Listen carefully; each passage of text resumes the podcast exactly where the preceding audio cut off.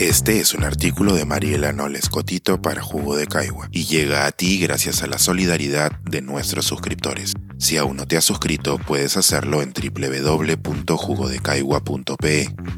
Ahora puedes suscribirte desde 12 soles al mes. Eso es racismo inverso. Una revisión a un discurso que se propaga sin mayor análisis. En mi artículo anterior hice referencia a la naturaleza estructural del racismo en el Perú a través de una de las formas más claras en que éste se institucionaliza. Concretamente, a partir del tuit de un ex congresista que ilustraba la inserción del racismo en los marcos lógicos o de justificación y motivación de los productos normativos y políticos de las autoridades nacionales. Un cabo que quedó suelto en este texto, sin embargo, fue la idea del racismo inverso. Nos topamos con ella en conversaciones que van más o menos así. En el Perú hay racismo porque tales grupos. ¿Y qué me dices del racismo inverso? Porque nosotros y puntos suspensivos. O en frases así. Sí te escucho, pero nosotros también nos discriminan. Eso es racismo inverso. Construcción discursiva tiene mucho tiempo en circulación y suele ser utilizada como argumento de negación o de desvío de la conversación cuando se afirma o denuncia el racismo en nuestra sociedad. Cuando se utiliza, aunque la persona no tenga la intención, el efecto que causa es el de minimizar, negar o relativizar el racismo que se denuncia en el momento. De paso, afirma a la persona negacionista como el sujeto central cuyas experiencias son las únicas que valen. Fuera de que en un estado ideal de las cosas, las personas a quienes escuchamos compartir algo que les afectó o que comparten algo que ya es complicado de identificar y compartir en nuestra sociedad, no deberían recibir como respuesta inmediata un ya, pero ¿qué hay de mí? Podría valer la pena dar una revisión a la racionalidad detrás de un posible racismo direccionado en contrario y buscar algunas alternativas discursivas un poco más exactas. Primero, dos puntos que pueden sorprender a muchos, sobre todo viniendo de esta servidora. El primero es que todas las personas, independientemente de su identidad racial, étnica o cultural, pueden ser discriminadas racialmente. Todas. Las personas blancas también la discriminación racial es un fenómeno estrictamente legal, un tema de vulneración de derechos. Todas y todos tenemos estos derechos y por tanto todos y todas podemos ser vulnerados en los mismos. Lo segundo, que en realidad se deslinda de muchas cosas que he dicho y escrito antes, pero que vale la pena ser explícito, es que el racismo es un fenómeno social y que con base en su naturaleza sistémica y estructural tiene un componente de poder muy fuerte. Ahora bien, ¿por qué estos puntos son importantes? Porque si bien no concuerdo con el uso instrumental que se le da a la idea aún falaz del racismo inverso, estoy convencida de que hablar de estos temas desde la moderación y o considerando todos los puntos de vista es importante. Sobre todo si de verdad queremos entendernos y desde ahí avanzar como sociedad.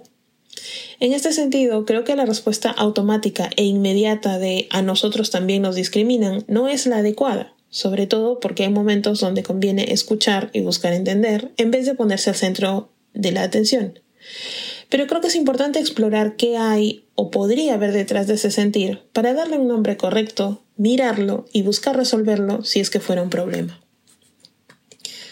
Teníamos que el racismo no es un episodio aislado que sucede rara vez entre dos personas desconocidas, sino una presunción generalizada de que todos reforzamos constantemente de desigualdad de las personas basada en su color de piel, sus rasgos fenotípicos, características étnicas, formas de hablar y vestimenta, entre otros. Este conjunto de ideas sostenidas y reforzadas constantemente por todos nosotros permea en todas las áreas de la vida de las personas en el país, esta desigualdad además coloca algunos grupos sobre varios otros, de manera que mientras más arriba de la pirámide social se esté, se ostenta mayor capital social, mayor posibilidad de control político y económico, y se es un agente que se beneficia del statu quo. Y no me refiero necesariamente a un beneficio económico explícito, sino que estar posicionado más arriba en la pirámide racial social otorga a las personas una serie de privilegios. Por ejemplo, ser el sujeto político por defecto, ser el estándar de éxito, el estándar de belleza, ser el único sujeto creíble creador de conocimiento, tener el poder de generar las normas, vivir la vida sin tener que dar explicaciones o justificaciones de sus actos en público, que se asuma o se presuma su pertenencia en todos los espacios, que se asuma o se presuma su inteligencia, que su mala conducta personal o individual no afecte la narrativa generalizada sobre las demás personas del grupo al que uno pertenece, entre otros. Privilegios además que uno no busca intencionalmente, sino que ostenta por el solo hecho de nacer más arriba en la pirámide de clasificaciones raciales. Estos privilegios están ahí independientemente de que uno los vea o los quiera. Y esto no significa la ausencia de limitantes o problemas en la vida, sino únicamente que nuestro fenotipo o color de piel no es un factor agravante o amplificador de nuestros problemas. En este contexto, las prácticas o acciones racistas que pudiera tener una persona posicionada en la cúspide de la pirámide social racial tienen efectivamente la capacidad para alterar, limitar y vulnerar la calidad de vida de las personas en la base de la pirámide. Las acciones de las personas de abajo hacia arriba, por otro lado, pueden ser injuriosas, altamente prejuiciosas, increíblemente molestas, pero muy rara vez lograrán afectar la calidad de vida o limitar los derechos de las personas que están arriba. En otras palabras, pueden afectar su día, pero es dudoso que le puedan hacer cosquillas a la calidad de vida y al capital social y político que ostentan de manera personal y de manera colectiva.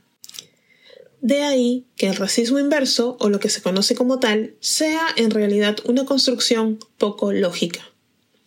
Entonces, si no es racismo inverso, ¿es discriminación racial?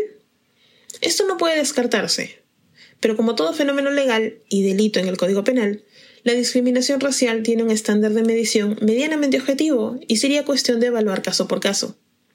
Antes bien, como se leía más arriba, la discriminación tiene que ver con derechos, y cuando estos se vulneran, no es buena idea esperar a que alguien nos cuente su dolor para responderle con un no exageres, a mí también. Pensar, escribir, editar, grabar, coordinar, publicar y promover este y todos nuestros artículos en este podcast cuesta, y nosotros los entregamos sin cobrar. Contribuye en www.jugodecaigua.pe barra suscríbete y de paso envía como suscriptor nuestras reuniones editoriales.